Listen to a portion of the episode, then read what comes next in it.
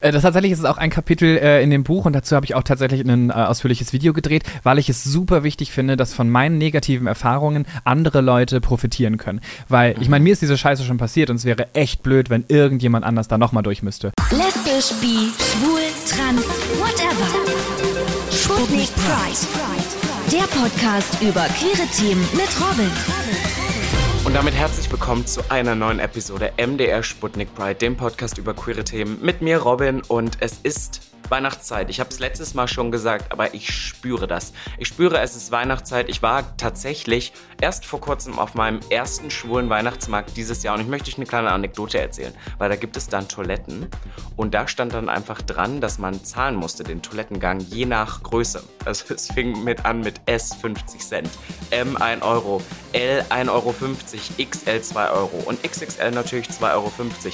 Welche Größe hier jetzt beschrieben wird? Naja, da könnt ihr euch selbst Gedanken drüber machen. Ihr wisst, es war ein schwuler Weihnachtsmarkt, wo es auch durchaus die ein oder anderen Gliedkerzen, Gliedkerzen, kann man das so sagen, zu kaufen gab. Und ich dachte, das teile ich einfach mit euch. Random Side Note. Heute soll es aber nicht um sowas gehen, sondern es soll um ganz andere Themen gehen. Denn ich habe mir heute Tommy Tualingling in den Podcast geholt. Er ist für mich so The OG Original YouTuber. Er hatte tatsächlich sein Coming Out auf YouTube schon vor über elf Jahren.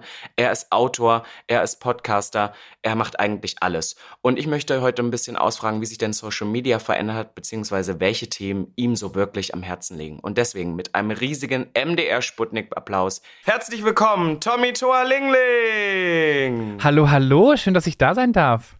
Ich muss ehrlich sagen, ich lüge jetzt hier gerade, weil wir haben es für, für meine Verhältnisse heute relativ früh am Morgen und ich musste die Energie jetzt faken. Kennst du das, wenn du morgens manchmal einen Job hast oder sowas und dann, und dann denkst du so, nee, eigentlich, eigentlich würde ich gern zwei Oktaven tiefer sprechen. Hm, ich kann dich tatsächlich gar nicht relaten, weil bei mir ist genau umgekehrt. So, ich bin so ab 18 Uhr zu nichts mehr zu gebrauchen. Ich bin halt voll der Morgenmensch. ich, woll, ich, wollte dich, ich wollte dich nämlich gerade fragen, also ich, ich habe auch so einen ganz guten Rhythmus inzwischen drin, zumindest für die Welt, in der ich mich bewege. Ist ja viel Nachtleben Leben. Das heißt, ich ja, kenne auch Leute, stimmt. die erst, die erst irgendwie unter der Woche 13 Uhr aufstehen. Deswegen, da bin ich irgendwie mit 7, 8 noch gut dabei. Aber ich habe heute gesehen, ähm, du, du bist schon sehr, sehr früh wach, ne? Ja, ich bin immer sehr früh wach. Also 7 ist schon eine Zeit, äh, auch wenn Urlaub ist oder Wochenende ist, 7 ist schon eine Zeit, äh, eigentlich bin ich da schon wach. Ja, geil. Aber ich muss sagen, das macht einen, ich weiß nicht, warum das in Deutschland so ist, aber das macht einen so professionell. Hast du nicht auch das Gefühl?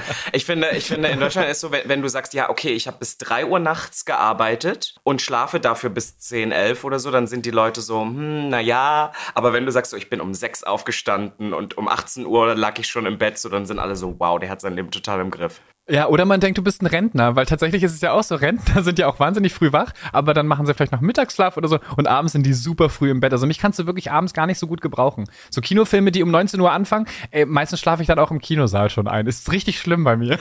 Oh Gottes Willen. Ja, ich muss sagen, ich merke auch so Stück für Stück, wie sich das so ein bisschen verändert hat. Und ich muss ja sagen, du bist, ich sag jetzt einfach mal, im Showbusiness, im Online-Geschäft. Du bist ja ein alter Hase inzwischen. Ich habe heute nämlich in Vorbereitung natürlich auch ein bisschen, bisschen recherchiert. Und ich habe das Gefühl, du bist so jemand, der, der OG-YouTuber, kann man das sagen? Du bist wie die Paris Hilton des deutschen YouTubes. Oh, wenn ich auch so erfolgreich wäre, wäre das richtig großartig. Ja, tatsächlich, meinen Kanal habe ich 2008 erstellt und die meisten meiner äh, Zuschauer und Zuschauerinnen haben da noch gar nicht existiert. das ist voll traurig eigentlich. aber, aber man muss ja sagen, ich glaube, das war ja natürlich noch eine andere Zeit. Du sagst jetzt 2008. Ich habe irgendwie gefunden, beziehungsweise wenn man so deine alten Videos sich anguckt, dann findest du so vor elf Jahren so die ersten, ich glaube so 2010, 2011, die, die ersten Videos. Und du hattest ja tatsächlich dein Coming-out-Video auch schon vor elf Jahren. Ne? Das war, glaube ich, recht früh, oder? Was hat dich damals dazu bewogen, dass du gesagt hast, so, hey, vielleicht gibt es im Internet noch nicht super viel davon, aber das ist mir jetzt super wichtig, dass ich das jetzt mit, mit meiner Crowd teile. Ja, tatsächlich habe ich mich äh, in meinem Privatleben geoutet und hatte dann einen Freund, mit dem ich auch zusammen gewohnt habe und habe das auf YouTube nie zum Thema gemacht. Ich habe jede Woche einen Livestream gemacht und ähm, dann mehrmals die Woche Videos released. Ich hatte nichts anderes zu tun, habe quasi sehr viel Zeit da rein investiert und habe dann immer mal wieder gesagt, ja, mein Freund kommt gleich nach Hause. Und das wurde dann zu so einem Riesenthema. Super viele Leute haben dann gefragt, wie, du hast einen Freund, wie, du bist schwul, warum erzählst du gar nicht darüber? Und dann habe ich gemerkt, oh, das Interesse ist irgendwie ziemlich groß an diesem Thema. Ja, dann mache ich dazu mal ein Video. Und dieses Video kam viel besser an als meine anderen Videos. Und dann dachte ich, ey, so scheiße, ich will ja jetzt nicht der Schwule von YouTube sein. Aber letztendlich war ich das, weil es waren keine anderen deutschen YouTuber zu dem Zeitpunkt geoutet und haben darüber gesprochen. Und dann habe ich das halt einfach gemacht und äh, habe daraus dann mittlerweile auch eine Videoreihe entwickelt. Einfach damit ich derjenige bin, den ich gebraucht hätte damals für ein Outing. Und jetzt versuche ich dazu ein bisschen aufzuklären. Das äh, finde ich nämlich so krass, weil wenn wir uns das jetzt heute überlegen, ne, du und ich, wir kennen beide, wir kennen beide, wie Social Media heute funktioniert. Und ich sag manchmal so ein bisschen aus Spaß, ich bin ja Berufshomosexueller.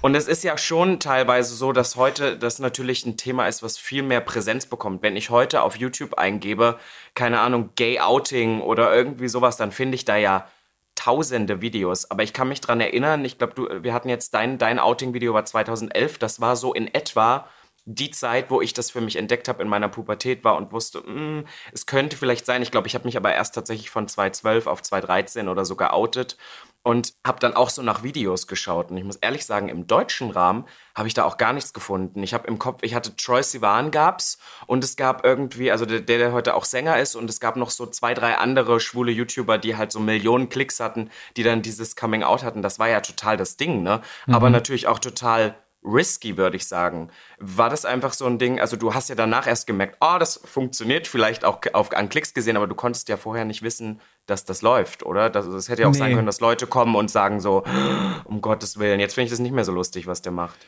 Ja, tatsächlich habe ich mir äh, im Vorfeld überhaupt gar keine Gedanken darüber gemacht, weil es für mich in meinem Rahmen, in meinem Umfeld von meinen Freunden und meinem Partner so normal war, dass ich eigentlich gar nicht dachte, dass das noch ein Thema ist für andere, also klar, für andere schon, für äh, generell das Thema Homosexualität, aber nicht, dass ich schwul bin. Da dachte ich, es interessiert, doch, es interessiert doch wirklich niemanden, ob ich schwul bin, weil wen hat es was anzugehen, mit wem ich im Bett ähm, äh, Spaß habe. Aber dass es dann so, äh, ja, so viel Feedback gibt, dachte, da, da dachte ich so, wow, krass, ich muss auf jeden Fall noch mal anknüpfen und offene Fragen klären. Und dann habe ich mir auch überlegt, wie ich, wie, wie ich das am besten umsetze. Und es bringt nichts, wenn man sich da hinsetzt und einen erhobenen, erhobenen Zeigefinger nach oben macht und sagt, ja, äh, wir sind noch gar nicht äh, richtig gleichberechtigt. Da hört keiner zu. Und deswegen ist es viel besser, das auf diese humorvolle Art und Weise zu machen. Mhm. Kritisch zu hinterfragen, aber auch Klischees irgendwie auszuspielen. Sodass Leute, die mit dem Thema nichts zu tun haben, sagen, haha, ja, genau, das habe ich auch immer gedacht. Ha, einer ist die Frau. Und dann auf einmal diese Aufklärung dann erfahren, aber im gleichen Atemzug. Und das funktioniert tatsächlich ziemlich gut weil du sagst auch so mit dem Thema funktionieren und nicht. Ich sehe das tatsächlich sehr, sehr ähnlich wie du, weil wir haben auch ziemlich viele Personen in unserer Bubble, die da ein bisschen, ich möchte fast sagen, radikaler sind, was natürlich auch total wichtig ist, denn ich glaube, alles, äh, jeder Anstoß braucht irgendwie auch so ein bisschen eine Art von Radikalität und es hat ja auch viel zu lange gedauert. Ich glaube aber trotzdem auch so ein bisschen, wenn du die Leute an die Hand nehmen willst, musst du denen das fast wie beim Kind spielerisch äh, aufzeigen. Ja, aber was findest ja. du? Jetzt sagen wir, elf Jahre ist das jetzt her. Du hast ja, also ich habe auch noch, ich habe durchgeguckt, du hast ja alles mitgemacht. Äh, Podcasts, TikTok bist du, Instagram, YouTube. Du hast eigentlich alles an Social Media, was man haben kann, einmal durchgemacht. Was würdest du sagen, wie hat sich in den letzten, in der letzten Dekade, in den letzten zehn Jahren Social Media verändert? Ja, gut, ich habe letzte Woche Be Real gelöscht. Äh, das Ding ist, ich wollte, pass auf. Ich habe gerade, ich habe mich gerade noch gefragt, ich wollte gerade noch sagen, frage ich ihn jetzt, ob er Be Real hat, weil ich habe es tatsächlich nicht, aber finde ich gut. So Detox, ja. Detox. Ja, Detox. Nee, tatsächlich ist es so, wenn was neu rauskommt, ich arbeite in einer Produktionsfirma, die äh, ja fast ausschließlich YouTube-Content produziert. Das ist eine YouTube-Agentur und ähm, darüber bin ich super nah äh, am Puls der Zeit, was dieses YouTube-Business angeht. Und ähm, dann probiert man natürlich immer neue Apps aus, sobald sie rauskommen, einfach zu gucken, ist das was und wie entwickelt sich da der Markt und wie kann man das monetarisieren. Nicht für mich. YouTube ist tatsächlich für mich nach wie vor ein Hobby seit äh, 2011, seitdem ich angefangen habe. Das läuft so nebenbei, weil ich mich eher darauf konzentriere, noch dann andere Dinge zu machen, wie zum Beispiel in dieser Produktionsfirma ähm, zu arbeiten. Und da ist es halt immer so super interessant, was kommt und was geht. Und das Social Media Game hat sich insofern verändert. Als ich angefangen habe, konnte man damit noch kein Geld machen, zumindest nicht in Deutschland. Mhm. Und als das plötzlich losging, dass man damit Geld verdienen konnte, ist es ganz am Anfang ein bisschen dreckig geworden. Alle Leute haben super viel Content produziert, Clickbait des Todes betrieben, Hauptsache viel Geld verdienen. Und da habe ich gemerkt, oh, das ist gar nicht mein Ding ist es überhaupt nicht mein Ding, mich zu verstellen, mich für Geld da irgendwie anzubiedern oder mit Leuten zusammenzuarbeiten, auf die ich eigentlich keinen Bock habe und habe das dann nach wie vor weiterhin so als Hobby gemacht und das ist, glaube ich, auch deswegen noch so spaßig für mich geblieben und da ist mir die Reichweite letztendlich auch irgendwie egal. Klar, wenn alle jetzt weglaufen würden, wäre doof, aber ähm, ich bin mit den 100.000 da echt wahnsinnig zufrieden. 115.000. Bleibt bei oh, den Fakten. Sorry, jetzt habe ich auch noch ein paar Leute, Leute weggestrichen. Ja. Aber gibt es, ähm, also so wie ich das raushöre, für dich ist es dann YouTube immer noch die Plattform? Also gibt es Plattformen, wo du sagst, boah, da sehe ich die Zukunft, das ist, das ist mein Ding, da bleibe ich auch? Weil ich habe manchmal das Gefühl, YouTube gibt es schon so lange und ich muss sagen, es hält sich auch Social Media technisch super, super lange. Aber glaubst du, das ist noch, das ist so das Medium, was uns zukünftig noch mit am krassesten äh, begleiten wird? Ähm, ich glaube tatsächlich ja. Vor allem ist ich meine nicht nur, weil das jetzt gerade auch irgendwie mein, mein Job ist, dadurch, dass ich in dieser Produktionsfirma arbeite. Das Ding ist, Langzeit-Content kostenlos anzubieten von Marken, von äh, Personen, von äh, Politik. Es ist halt nirgendwo anders so gut möglich wie auf YouTube. Und da kannst du auch kurze Videos gucken. Ja, das allererste Video, was bei YouTube hochgeladen wurde, das äh, war, ich glaube, acht Sekunden lang oder sowas oder 30 Sekunden. Das war auf jeden Fall ein Short-Video, das war super kurz. Und dementsprechend cool, da kannst du halt alles hochladen, von lang bis kurz. Und deswegen glaube ich, dass sich YouTube da auch noch viel länger hält, als jetzt zum Beispiel wie so ein Be Real. Das kommt mal kurz und ist gerade mhm. irgendwie mal im Peak und geht dann vielleicht auch irgendwie wieder. So, was ich ganz schlimm finde, ist TikTok. Ich bin ein bisschen ein Suchti. Ich habe mir so eine Sperre eingerichtet, dass nach einer Stunde das ausgeht geht, sodass ich dann nicht mehr weiter gucken kann, weil mich das wirklich annervt, wie schnell ich da in diesem Strudel drin bin. Mhm, mhm. Aber die Aufmerksamkeitsspanne ist einfach wahnsinnig kurz. Du wartest auf das nächste, auf den nächsten Peak, auf den nächsten Lacher oder keine Ahnung was ist mir einfach irgendwie nicht ganz geheuer. Vor allem, weil ich auf TikTok mehr Follower habe als auf Instagram und das, obwohl ich TikTok gar nicht mit Herz bespiele, sondern eigentlich nur Sachen von YouTube reuploade. Ja, es, es sind tatsächlich, es sind tatsächlich andere, andere Faktoren und natürlich die da auch, auch an Klicks, die ganz anders zählen. Also auf Instagram kannst du ja bist du ja mal froh, wenn du da ein paar Klicks bekommst, die außerhalb deiner Bubble sind. Bei TikTok ist das ja schon was ganz anderes. Aber weißt du, was ich finde? Vor allem, wenn wir jetzt so über den queeren Kontext nachdenken, wie sich Social Media in den letzten zehn Jahren verändert hat. Ich finde, es hat sich wahnsinnig politisiert, mhm. was früher nicht so war. Ich habe das Gefühl, gerade ähm, ich sag jetzt mal, meine, deine Generation, wir waren so, wir hatten vielleicht hier und da schon mal Meinungen, vielleicht auch in der Pubertät oder so, aber dass wir die jetzt irgendwo öffentlich geteilt hätten, das gab es eigentlich kaum, außer Richtig. es war wirklich ein, eine Herzensangelegenheit. Aber ich habe das Gefühl, heute jede 15-, 16-jährige Person hat eine Meinung zu, zu Ukraine-Krieg, zur, zur, zur ähm, Fußball-WM, oder? Also ich habe das Gefühl, mhm. es wurde unglaublich politisiert. Ja, ich glaube auch, dass du heutzutage gar nicht mehr queer sein kannst oder generell Teil der Regenbogen-Community sein kannst, ohne eine politische Meinung zu haben. Du wirst ständig zu jedem Thema gefragt. Sei es so, warum brauchst du den CSD noch? Und schon bist du in irgendeiner politischen Diskussion. Das ist gar nicht mehr so, dass du einfach nur sein kannst. Du brauchst, wenn du online dich irgendwo präsentierst mit einem öffentlichen Account, musst du auch irgendwie dich politisch platzieren, äh, platzieren können, wenn du gefragt wirst. Weil dieses Ich enthalte mich, da springen die Leute ja voll drauf. Ja, aber glaubst du, glaubst du, das ist was Gutes oder das ist auch eine schwierige, äh, schwierige Bewegung? Weil ich sag immer, jetzt wo ich sehe schon, wie du, wie du gerade überlegst, weil ich glaube, auf der einen Seite ist natürlich wahnsinnig gut, dass auch so junge Leute oder so mit solchen Themen konfrontiert werden, aber es gibt doch immer diesen tollen Spruch, Demokratie heißt irgendwo, gerade in Deutschland, auch so, man darf eine Meinung zu allem haben, man muss aber nicht zu allem eine Meinung haben. Mhm. Das ist richtig, das stimmt. Ich sehe auch so, dass man zu vielen Themen einfach keine Meinung haben muss. Ich finde es gut, wenn man sich politisch engagiert oder generell informiert. Sobald man irgendwie sich, weiß nicht, mit dem Thema beschäftigt, ist es ja schon mal was Gutes. Und egal, ob man sich jetzt viel beschäftigt oder wenig beschäftigt, Hauptsache man beschäftigt sich. Wenn ich überlege damals, oh, Politik ist mir sowas von am Arsch vorbeigegangen, wirklich. Ich mhm. habe kein Interesse daran gehabt, Politikunterricht war für mich furchtbar. Ich habe auch nie Nachrichten geguckt oder Zeitung gelesen, eben weil Fernsehen bei uns zu Hause auch so ein Thema war, durften wir alles nicht.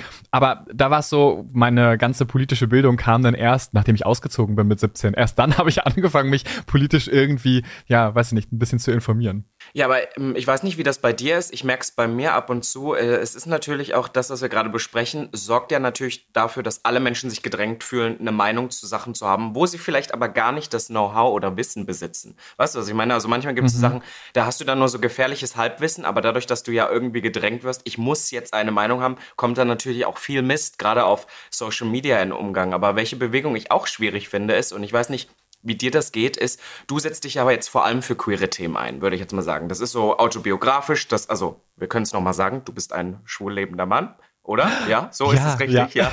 so ist es aktuell, irgendwas, ja. irgendwas vorwegnehme, so ist es aktuell. kann sich ja verändern, wer weiß. Ja, weiß man ja nicht. Ja, und du setzt dich jetzt vor allem dafür an, aber dass momentan dann auch Leute kommen und sagen, ja gut, aber wenn du dich dafür einsetzt, dann musst du dich auch hierfür und dafür und das. Und warum hast du dazu nichts gesagt und warum hast du zur WM nichts gesagt? ja, so, oh ja. Fühlst du das manchmal, die Pressure? Der Druck ist richtig hoch. Ich habe tatsächlich eine vorgefertigte Nachricht, die ich bei Instagram immer zurückschicke, wenn jemand fragt, kannst du bitte äh, Spendenaufruf hier oder Suchaufruf hier, Aufruf hier, kannst du das bitte posten in deiner Story, dann erreicht das mehr Leute. Ja, könnte ich machen, aber ich bin kein Charity-Kanal, ich bin kein Politik-Kanal, ich bin ein Kanal, der sich für meine Interessen einsetzt und das ist jetzt momentan nur das queere Leben und dann versuche ich da irgendwie aufzuklären und irgendwie zu helfen. Aber da den, den, den Balance zu, diese Balance zu finden zu, wie weit äußert man sich zu dem politischen Geschehen und inwieweit nicht, da habe ich lange dran zu knabbern gehabt. So, ähm, jedes Outing, was irgendwer hatte, muss ich das als Schwuler jetzt kommentieren? Ich werde immer wieder gefragt, Tommy, kannst du dazu ein Reaction-Video machen? Nee, also ich meine, klar, schön, dass diese Person sich geoutet hat, aber ich muss nicht überall meinen schwulen Senf dazugeben, weil letztendlich, I don't know, weiß ich nicht. Das ist jetzt nicht der Anspruch, den ich an, an mich selbst habe. Ja, total. Ich finde auch, wie gesagt, super oft, man hat ja gar nicht vielleicht genug Know-how, um eigentlich wirklich eine konstruktive Meinung dazu haben zu können. Aber ich fühle diese, diesen Druck halt auch manchmal, dass man dann sagt, ah, muss ich jetzt oder so. Aber ich glaube, ich, ähm, dass man da auch so ein bisschen die falsche Herangehensweise momentan auch vor allem auf Social Media hat. Weil anstatt dann zu sagen, hey, irgendwie wird eine Person in die Öffentlichkeit treten oder ihr Geld mit irgendwas verdienen, wenn sie das auch noch irgendwo nutzt, um ein bisschen was Positives in der Welt zu bewirken, ist das doch schon mal toll. Aber ich habe eher das Gefühl, dass man in dem Moment, wo man sich vielleicht auch in eine politische Rolle, in irgendeine aktivistische Rolle sich vielleicht auch begibt, dass man sofort auf so ein Podest gehoben wird und dann so nach dem Motto, du musst uns jetzt erstmal beweisen, dass du das überhaupt darfst. Mhm. Weißt du, ja. also ich denke, es, es gibt ab und zu so so schon solche Diskussionen, wo man dann manchmal sich fragt, warum mache ich das eigentlich? Aber um jetzt den Absprung davon zu, äh, zu schaffen, weil wir finden es ja am Ende doch toll, deswegen machen wir es ja auch. Findest du, dass queeren Themen in den letzten Jahren mehr Gehör geschenkt wird? Ah, ja, auf jeden Fall. Ich weiß nicht, ob es teilweise nicht vielleicht ein klitzekleines bisschen zu viel ist, weil äh, jetzt ist es so ein bisschen so dieser Druck. Hauptsache in jeder, weiß nicht, jeder neuen Serie ist irgendwas Diverses mhm. dabei und dann sind es meistens irgendwelche Randcharaktere und es wird auch immer so krass thematisiert, als es einfach so beiläufig laufen zu lassen, so dass dann jemand ist, der einfach mal, äh, keine Ahnung, zwei Frauen, die küssen sich einfach an der Kasse und das wird nicht thematisiert in den Vordergrund gehoben, sondern es ist einfach normal und ich glaube, da entwickeln wir uns gerade hin. Das hat sich auf jeden Fall in den letzten äh, 10, 15 Jahren so getan, weil wenn ich überlege, ich habe so wenig queere ähm, Role Models damals gehabt, wo ich gesagt habe, ey, ich möchte genauso sein wie du. Die einzigen beiden, die mir einfallen, waren Hella von Sinn und Dirk Bach. Das waren so die, zu denen ich Kontakt hatte, beziehungsweise halt online, hier im Fernsehen. Aber weiß ich nicht, heute ist das auf jeden Fall ein bisschen breiter aufgestellt und da ist für, für jeden und jede was dabei. Merkst du das aber auch bei dir selber, dadurch, dass du es ja irgendwie auch schon relativ lange machst, dass du sagst so, ah, damals, okay, war das eher so ein, oh, er outet sich und das war dann eher wie so ein kurzer, so Gag oder dass die Leute einmal so draufgesprungen sind, weil es halt irgendwie so krass war, aber dass du merkst vielleicht auch beruflicher Sicht, dass die das Interesse an dir öffentlich noch größer geworden ist. Merkst du da einen Unterschied? Ja, natürlich. Also gerade, ich meine, das kennst du sicherlich auch. Äh, man hat so am Jahresende doch relativ viel Zeit irgendwie für seine Dinge, die man so macht und plötzlich kommt wieder Pride Season, dann ist dann wird der Kalender wieder mhm. wahnsinnig voll, man wird so mega viel gebucht und mega viel angefragt, wo ich mir denke so, hey, verplant das doch ein bisschen im ganzen Jahr oder fragt mich früh genug an, spontan morgen kann ich jetzt nicht eine CSD-Eröffnung mitmachen. So, das ist dann natürlich immer so ein bisschen das Ding, oh, wir brauchen noch einen Schwulen.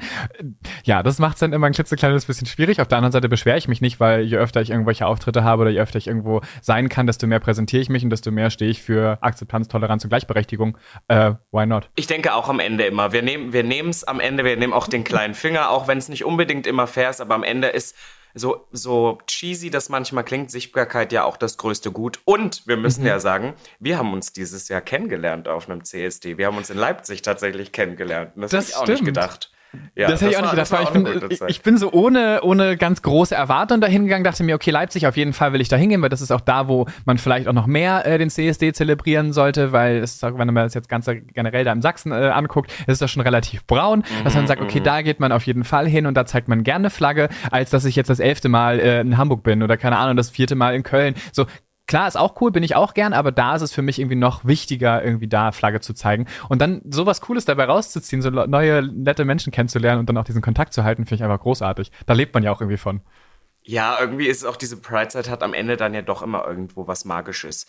Aber ich verliere dich ja nie aus den Augen und ich muss dir sagen, ich glaube, du weißt es schon, weil ich dir ein Foto geschickt habe. Ich war unlängst in einer Buchhandlung meines Vertrauens unterwegs und da habe ich dann sofort auf Anhieb dein Gesicht erspäht. Denn du bist jetzt nicht nur YouTuber, Social Media ist zwar, glaube ich, das würde ich behaupten, wo du herkommst, aber du machst ja so viel mehr und du bist auch Autor. Du hast ein Buch geschrieben. Wie kam das zustande?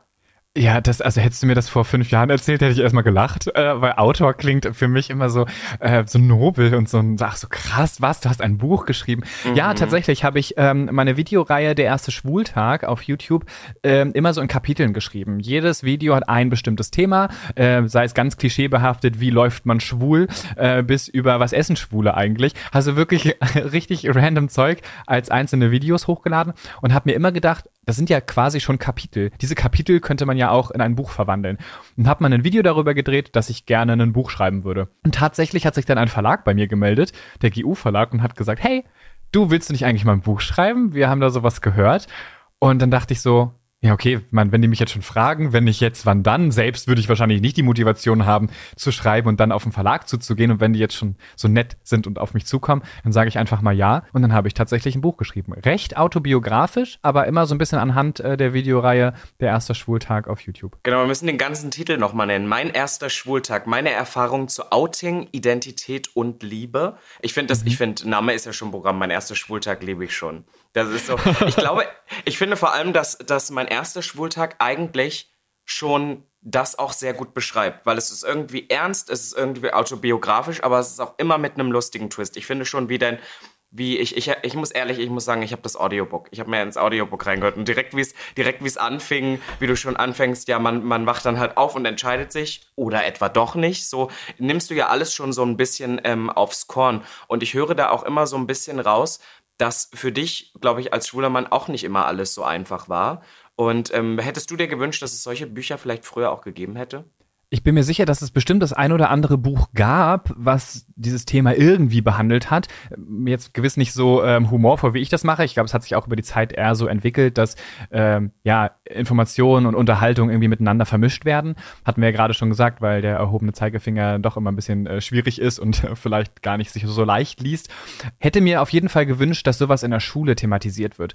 Und der Hauptgedanke von dem Buch war, ich habe diese Plattform Internet und die nutze ich für mich. Und das ein oder andere Mal habe ich auch Dinge gemacht, jetzt ähm, Radio oder äh, Podcast. Aber welches Medium kann man noch bespielen, wenn sich das ergibt? Natürlich Bücher. Was wäre das für eine Ehre, wenn irgendeine Schülerin, irgendein Schüler mein Buch nimmt und dazu eine Inhaltsangabe in der Schule macht? Oder wenn irgendein Lehrer oder eine Lehrerin sich entscheidet, mein Buch als Lektüre zu nehmen und äh, die äh, Kinder müssen das lesen.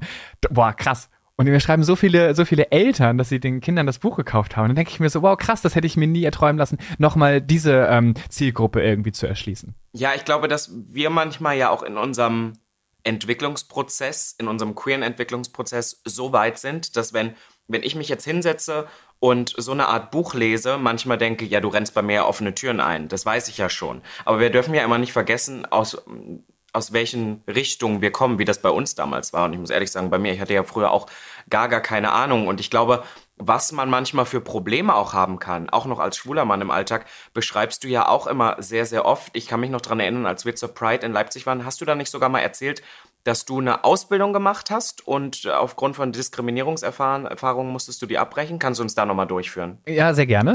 Also sehr gerne. Äh, das tatsächlich ist es auch ein Kapitel äh, in dem Buch und dazu habe ich auch tatsächlich ein äh, ausführliches Video gedreht, weil ich es super wichtig finde, dass von meinen negativen Erfahrungen andere Leute profitieren können. Weil, ich meine, mir ist diese Scheiße schon passiert und es wäre echt blöd, wenn irgendjemand anders da nochmal durch müsste. Und zwar habe ich damals eine Ausbildung begonnen als Hotelkaufmann und mein Chef war, ach, schon in den 60ern. Und der hat mich super privat ausgefragt, wer mich denn da abholt und mit wem ich denn zusammenwohne und ist das nicht der blaue, äh, hellblaue Corsa, der sich schon gestern abgeholt hat? Äh, wer ist denn da immer drin? Tommy, erzählen Sie doch mal. Ich wurde immer mit Vornamen angesprochen als einziger auf der Arbeit, aber trotzdem gesiezt. Fand ich eh schon weird und mhm. habe dann irgendwann meinem Chef klargemacht, dass ich nicht darüber reden möchte, dass ich nicht möchte, dass er mich privat ausfragt, weil ich das trennen möchte. Und dann ist er so sauer auf mich geworden, dass er mir Doppelschichten und Dreifachschichten aufgebrummt hat, dass ich psychisch einfach nicht mehr konnte und körperlich zusammengebrochen bin, weil morgens Berufsschule, danach arbeiten, im Hotel schlafen und am nächsten Tag die Frühschicht machen. Ähm, mein Freund, mein damaliger Freund konnte mich vom Boden aufkratzen. Er hat mich direkt in die Notaufnahme gefahren und ich wurde für eine Woche krankgeschrieben. Und die Krankmeldung hat mein damaliger Freund vorbeigebracht. Und dann habe ich eine Kündigung bekommen, dass ich von einer dritten nicht bekannten Person krank gemeldet wurde und äh, dass das nicht geht und ich äh, entweder jetzt gekündigt bin oder mich schriftlich entschuldigen kann und dann weiterarbeiten darf. Und dann habe ich gekündigt und der Arbeitgeber hat danach allen Leuten erzählt, das muss vorher getestet werden, ob jemand vom anderen Ufer ist. Solche Leute brauchen hier gar nicht mehr anfangen. Und weil meine Freundinnen haben dann noch gearbeitet und die haben mir das erzählt. Auf der einen Seite cool, dass die so loyal sind und mir das dann irgendwie gesagt haben. Auf, weiß ich nicht, ob ich nicht vielleicht doch gewollt hätte, dass sie das nicht gesagt hätten, weil das hat mich so in ein Loch getrieben. Und es hat echt lange gedauert, bis ich da wirklich mit professioneller Hilfe wieder rausgekommen bin, weil ich dachte, wie kann man jemanden rauswerfen für das, was er ist, für den, für, ich meine, ich liebe privat jemanden, das hat doch mein Chef nichts anzugehen. Und alle, die jetzt zuhören, ihr müsst auf gar keinen Fall eurem Arbeitgeber erzählen, mit wem ihr zusammen seid, ob ihr mit jemandem zusammen seid und ob ihr Kinder wollt und welche Religion ihr angehört. Das hat den Arbeitgeber nichts anzugehen.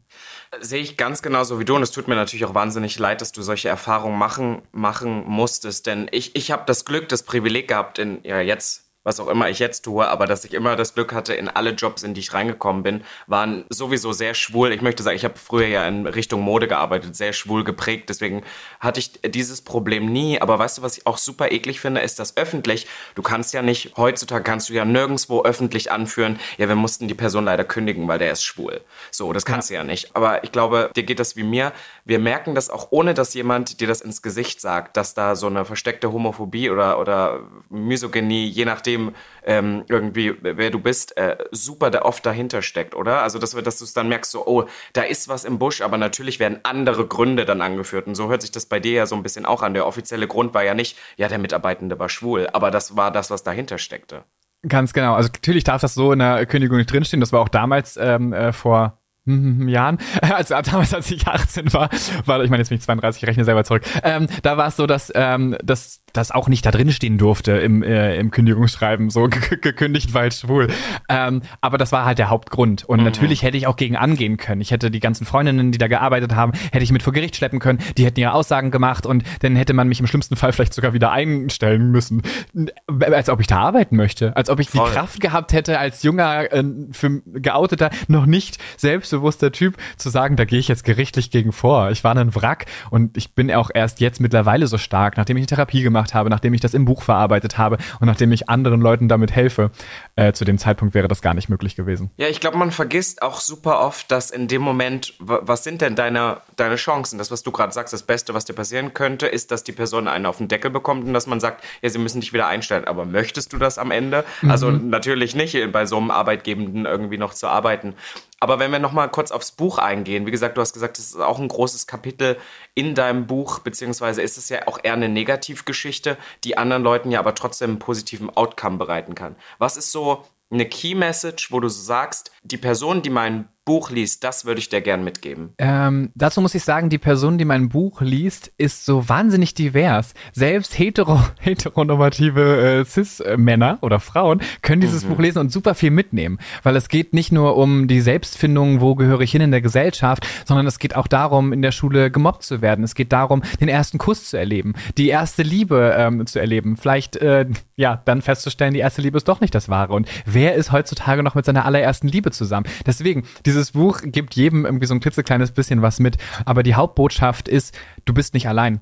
Und das ist so abgedroschen dieser Spruch auch klingt, hätte ich damals gewusst, dass ich nicht alleine bin mit dem kompletten Lebenslauf, den ich da erlebt habe, wäre es mir sehr viel besser gegangen, weil ich habe mich mega allein gefühlt. Lustig, dass du diese, diese Wortgruppe jetzt ansprichst. Du bist nicht allein. Ich weiß nicht, äh, wo hat denn bei dir damals äh, alles angefangen? Wo hast du denn damals, als du wusstest, ich bin schwul, so deine ersten, ersten Erfahrungen mit hergenommen? Weil, weil du das jetzt ansprichst, bei mir war es tatsächlich DBNA und DBNA war so eine Online-Plattform, die stand für Du bist nicht allein. Irgendwie war es auch so eine schwule Outing-Plattform von, ich glaube, 13 bis 27 Jahren oder sowas. Und auch wenn das aus heutiger Sicht ein bisschen abgedroschen war, weil da gab es auch so Eigenschaften an der Plattform, die nicht so gut waren, hat mir das total geholfen, weil ich dann gesehen habe, oh, da gibt's ja noch wen, sogar in meinem Alter. Ja, tatsächlich ähm, habe ich diese Plattform, du bist nicht allein, auch benutzt. Mittlerweile ist sie von 14 bis 29, die haben das angepasst.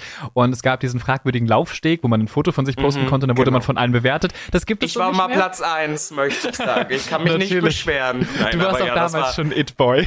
Ja, ja, das war, das, war, das war ein bisschen fragwürdig, du hast recht. Ja, nee, aber tatsächlich, ich habe alle Plattformen mitgenommen. Damals äh, Funky Boys, Gays.de, äh, damals noch äh, Gay Romeo, mittlerweile Planet Romeo. Alles mitgenommen. Hauptsache, man äh, findet irgendwie die Liebe des Lebens. Und ich kann dir sagen, meinen jetzigen Mann, mit dem ich jetzt seit 13 Jahren zusammen bin, habe ich auf DBNA kennengelernt. Also der, er, er hat in Berlin gewohnt, ich in Hannover und selbst das, selbst die Entfernung, kein Problem.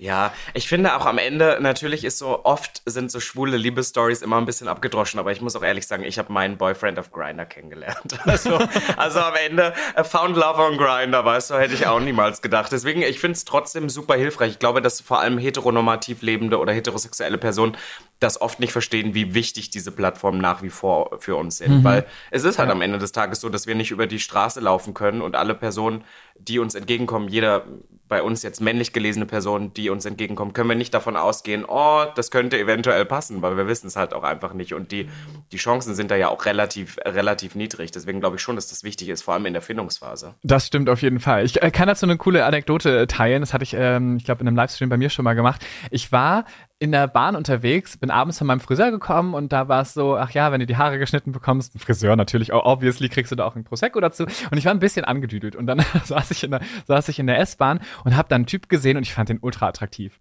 Und dann saß ich da und hab den angestarrt und dann dachte ich, okay, jetzt, jetzt starre ich den schon die ganze Zeit an. Ist ja auch ein bisschen unangenehm äh, jetzt muss ich ihm das aber auch irgendwie sagen. Und dann habe ich einen Zettel genommen und aufgeschrieben, dass ich ihn voll attraktiv finde, aber voll verstehen kann, wenn er kein Kompliment von einem Mann haben möchte, vielleicht ist er auch mhm. hetero, bla bla bla. Und habe dann unten noch mein Insta-Tag draufgeschrieben. Und dann ist er aufgestanden und wollte gehen. Und das war auch meine Station. Ich so, fuck, fuck, fuck, was mache ich jetzt? Renne ich ihm jetzt hinterher? Und dann bin ich hinter, wirklich hinterher gejoggt, habe ihn kurz angetickt und so getan, als wenn hier deinen Zettel, so als hätte er den verloren. So habe ich ihm den äh, gereicht und hat er den mitgenommen. Und ich hatte so Herzrasen. Der hat sich tatsächlich bei mir bei Instagram gemeldet, sich bedankt. Er hat sich mega darüber gefreut, ähm, ist heterosexuell, er hat eine Freundin, aber arbeitet beim Friseur. Das heißt, er kennt super viele Schwule. Er fand das so mutig und so cool, dass ich das gemacht habe. Ja, äh, ist es aber auch. Obwohl ich, obwohl ich kurz sagen muss, ich finde es eigentlich schlimm, dass wir uns als schwule Männer immer dafür rechtfertigen müssen oder ja. entschuldigen müssen fast, mhm. wenn wir ein Hetero anmerken. Ich bin so, Kompliment ist Kompliment. Solange also du nichts Übergriffiges machst, und das finde ja. ich gar nicht, ist das doch, ist das doch total valide. Aber das ist fragiles männliches Ego, das ist was anderes. Soll ich dir mal ein Anekdötchen im Negativbeispiel ja, nennen? Oh, okay. Ich, als, ich noch, als ich noch Teenager war, ähm, bin ich immer mit der Straßenbahn zu mir nach Hause gefahren. Da ist immer an einer bestimmten Haltestelle so mindestens einmal, zweimal im Monat jemand eingestiegen, auch so in meinem Alter. Wie, wie, wie alt waren wir? 15, 16 oder so. Und wir hatten immer Augenkontakt, aber so richtig intensiv. Und ich glaube, ich habe mir halt eingeredet, irgendwas, irgendwas ist da oder so. Und habe den halt wirklich über Wochen, Monate damals noch auf Facebook versucht zu finden. Und habe den dann, eines Tages bin ich wieder, also was, man hat es dann ab und zu auch mal wieder aus den Augen verloren, dann ist er wieder mit mir Bahn gefahren, dann war ich so, oh, weißt du, man war damals ja noch, das war alles so aufregend. Und dann habe ich den irgendwann auf Facebook gefunden, habe ihm eine Nachricht geschrieben, habe geschrieben, hey, fährst du auch ab und zu mit der und der Bahn? Ich glaube, wir haben uns da gesehen. Und er schrieb irgendwann nur zurück, was willst du? und ich war so, hey, nee, ich hatte nur irgendwie das Gefühl, wir hatten Augenkontakt und dann hat er mich einfach auf Facebook geblockt. Nein. Und es war das Schlimmste, was hätte passieren können. Ich muss sagen, wir haben uns anderthalb Jahre später mal irgendwann auch noch in der Stadt, wo ich aufgewachsen bin, Halle Saale, irgendwo auf einer Party gesehen, auf einer, auf einer Abiturientenparty oder so und haben kurz drüber gesprochen. Da war ich dann schon geoutet und dann war er so, hey, nee, sorry, du, es ist irgendwie, er hatte nur das Gefühl, irgendjemand will ihn da doof quatschen. Man hatte, also er war auch hetero, ne? Aber in dem Moment, das war mir alles, weil ich war ja noch nicht geoutet, schrieb dem und er blockiert mich einfach. Ich dachte so, jetzt ist alles vorbei. Ach, oh nein, und wie, wie, hast du danach, wie hast du danach das Bahnfahren für dich erlebt? Hast du jedes Mal Angst gehabt, dass er nochmal einsteigt? Ja, ja, total. Ich habe mich dann auch immer ganz hinten in die Bahn gesetzt, weil ich wusste, der ist irgendwie umgestiegen. Die sind immer vorne eingestiegen. Das war irgendwie von einer anderen Schule. Das hatte ich schon so erspäht. Ich saß dann immer hinten und ich glaube, ich habe ihn aber nie wieder dann in der Bahn gesehen. Vielleicht wusste der auch, was es sich entgehen lässt. Ja, also es waren oh. andere Zeiten. Naja, es passiert. Aber was ich noch sagen muss, abschließend, ich liebe das, dass du öffentlich auch so Themen ansprichst, die sonst gar nicht so viel Gehör bekommen. Was ich meine? Also das Thema, ja, ich bin schwul, das, das besprechen bestimmt auch andere Leute an, aber ich finde, dass du super viele Themen. Wir haben das Thema Polyamorie, hast du ein YouTube-Video dazu gemacht. Wir haben schwules Dating, sexuelle Themen, unterschiedliche Beziehungsmodelle, dass du über solche solche Themen redest, die ja vor allem in Deutschland teilweise noch so ein bisschen Tabuthemen sind. Findest du das wichtig? Ich finde das wahnsinnig wichtig, weil nicht nur die Sexualität ist mega divers und entwickelt sich irgendwie immer weiter, sondern auch äh, Beziehungsmodelle. Und wir befinden uns ja irgendwie in der Bredouille, dass wir das Beziehungsmodell weiterleben, was unsere Eltern uns vorgelebt haben. Und mhm. das ist, muss ja gar nicht das richtige Beziehungsmodell für uns sein. Wir müssen unsere eigenen Erfahrungen sammeln. Es gibt offene Beziehungen, es gibt Leute, die gar keine Beziehungen wollen. Es gibt Menschen, die sind ohne Partner und ohne Partnerin einfach glücklich. Und das muss man auch mal akzeptieren. Und dieses ständige Nachgeborene, hast du schon eine Freundin, drängt einen jungen Tommy, wie ich es in dem Fall war, so in eine Schiene. Das heißt, ich brauche unbedingt eine Partnerin. Es muss auch ein Mädchen sein und aber auch dann so schnell wie möglich, weil ständig fragen alle Familienmitglieder, ob ich eine Freundin habe. Als wenn das mein Ziel ist, als wenn mich das glücklich macht. Und damit sollten wir echt aufhören. Wir sollten, ich habe keine eigenen Kinder. Das heißt, ich habe nur meine Kinder, die ich auf YouTube da ähm, quasi mit Content versorge, aber ähm, die mittlerweile auch alle schon fast erwachsen sind. Egal.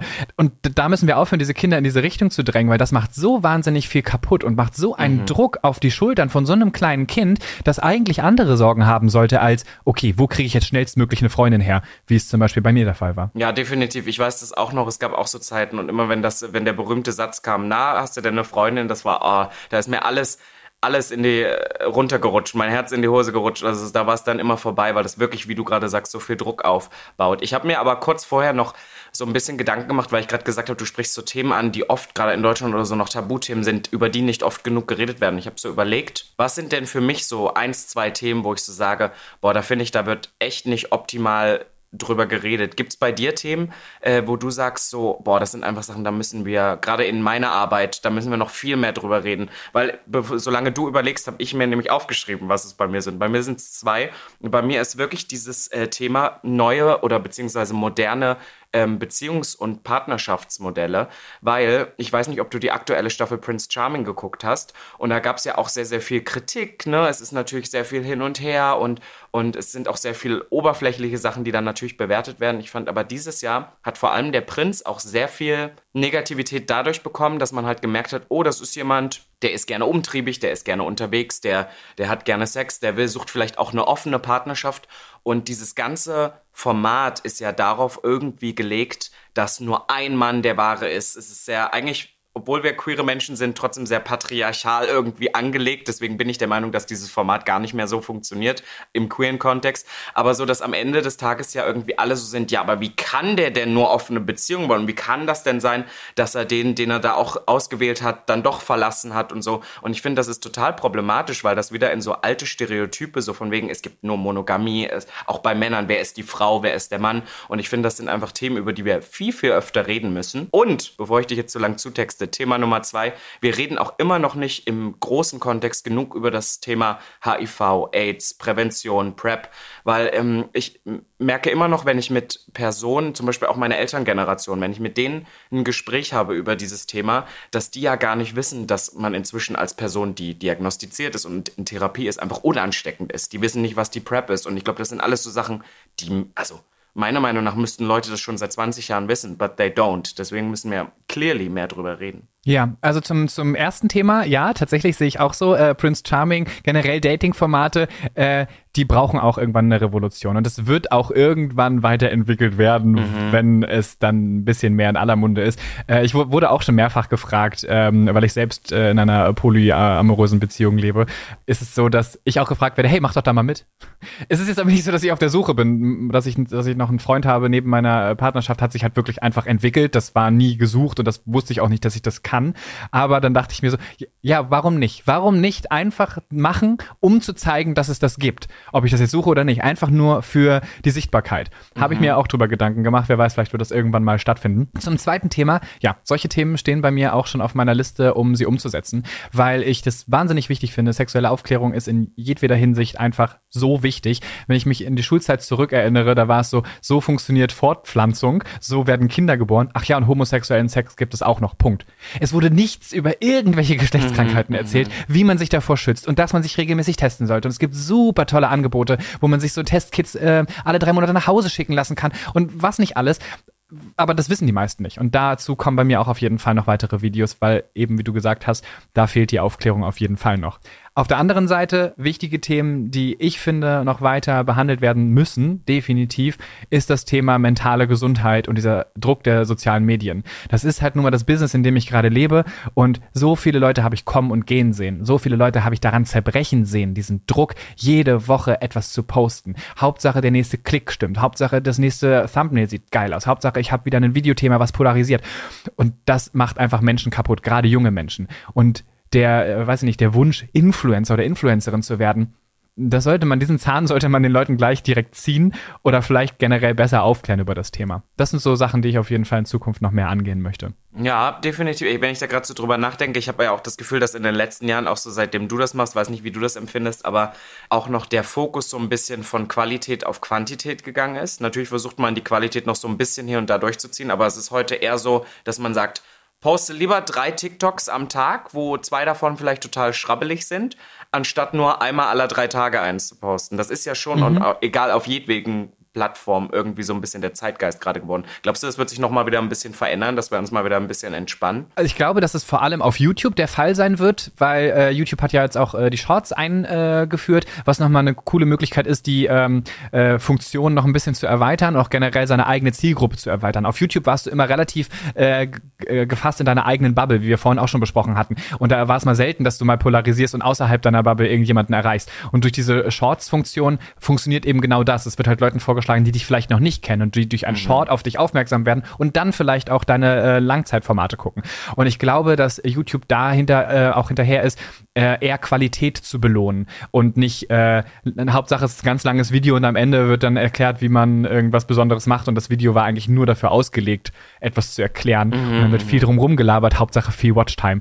Und ich denke, da wird YouTube auf jeden Fall zukünftig noch weiter daran arbeiten, mehr Qualität zu haben. Ich denke auch, dass TikTok das auch irgendwann erkennt, dass auf Dauer diese ja, Dauerbeschallung von kurzen Videos, dass da auch irgendwann mal mehr Qualität äh, drin sein müsste oder die auch mehr belohnt werden sollte. Ja, ich glaube, wir sind beide sind ja so ein bisschen inzwischen schon die ältere Generation Social Media und wir sitzen mhm. hier Daumen drückend, aber wo ich noch Daumen drückend sitze. Du machst so viel. Gibt es noch Träume, Ziele, irgendwas, wo du sagst, boah, das will ich auch noch machen? Ach Gott, ja, es ist viel zu viele tatsächlich. abgesehen davon, dass man, ähm, dass ich im Lotto gewinnen möchte, damit ich all meine Träume finanzieren kann. Ich bin gerade dabei, einen Verein zu gründen, weil ich äh, äh, in meiner Freizeit, weil ich ja so viel Freizeit habe, ähm, ein Social Media Camp ins Leben gerufen habe, wo ich in der Realität Kindern und Jugendlichen beibringe, wie man mit Hass im Internet umgeht. Und dann verbringen wir so ein Wochenende miteinander in einer Jugendherberge und dann gibt es Workshops zum Thema Hass im Netz und zum Thema, wie outet man sich. Das ist alles so ein bisschen queer angehaucht, weil da komme ich nun mal her. Und das würde ich gerne weiter vorantreiben. Und mein Wunsch wäre, dass es jeden Monat in einem anderen Bundesland stattfinden kann. Und mittlerweile gab es bislang drei Camps und jetzt bin ich gerade in der Vereinsgründung und das ist einfach wahnsinnig teuer. Und da muss ich gucken, wie ich das alles aufgestellt bekomme. Ja, das ist mein Traum. Aber Hut ab, ich muss da wirklich sagen, manchmal kriege ich hier ein richtig schlechtes Gewissen, auch wie viel du vor allem in die nächste heranwachsende Generation irgendwie gibst, wie viel Energie du da reinsteckst. Das ist sehr, sehr bewundernswert und damit höre ich auch schon aufzuschleimen. Denn es war mir wirklich ein Fest, dass du heute bei mir im Podcast warst, mein Schatz. Warte kurz, warte kurz. Äh, ich, ja, vielen Dank, da komme ich gleich zu. Aber du darfst kein schlechtes Gewissen äh, bekommen, denn alles auch das, was du machst, sorgt ja auch dafür, dass es Sichtbarkeit gibt, dass Leute dich als Role Model sehen, dass sie es cool finden, dass es dich gibt und du bist auch ein Vorbild für wahnsinnig viele Leute. Und deswegen habe ich mich so gefreut, dass du mich gefragt hast, weil ich dich tatsächlich sehr schätze. Und als du vorhin gesagt hast, du weißt gar nicht, was du da so genau machst, du bist weiß ich, ein bisschen ein It-Girl auch. ich sag das auch immer. Ich, ja. ich, sag das, ich, ich, sag das am Ende auch immer, aber das Schlimme, in, in Deutschland versteht das keiner. Wenn mhm. ich das in Deutschland jemandem sage, denken die an Julian FM Stöckel. Was? Oder, oder Michaela Schäfer oder so. Das sind dann so die Vorwürfe. Dann sage ich, naja, das bin ich aber auch nicht. In Amerika würde das eher funktionieren. Aber danke, ja. It-Girl nehme ich. ja, sehr gut. Ja, vielen, vielen Dank, dass du mich eingeladen hast. Es äh, war mir eine Riesenfreude. Es war mir auch eine Riesenfreude. Und für alle, die sich jetzt denken, da muss ich mehr erfahren. Wir haben natürlich alle Links zu Tommy in den Show Notes. Ihr könnt euch das Buch einmal anschauen. Ihr könnt euch natürlich auch den YouTube-Kanal einmal anschauen. Den haben wir hier verteckt. Und dann hören wir uns in zwei Wochen wieder. Wenn ihr natürlich Anmerkungen habt, schreibt gern Tommy auf Instagram. Es ist Tommy Toalingling. Nur Toalingling, so? ganz kurz. Nur Toalingling. Oh, mhm. Siehst du, ich, ich wieder schlecht recherchiert. Naja, oder mir, Robin Solf. Oder ihr schickt eine Mail an pride.mdr.de. Und dann hören wir uns in zwei Wochen wieder mit einer neuen Gästin. Bussi. Bye, bye. Sputnik Pride. Der Podcast über queere Themen mit Robin. Jeden zweiten Donnerstag. Neu in deiner Podcast-App.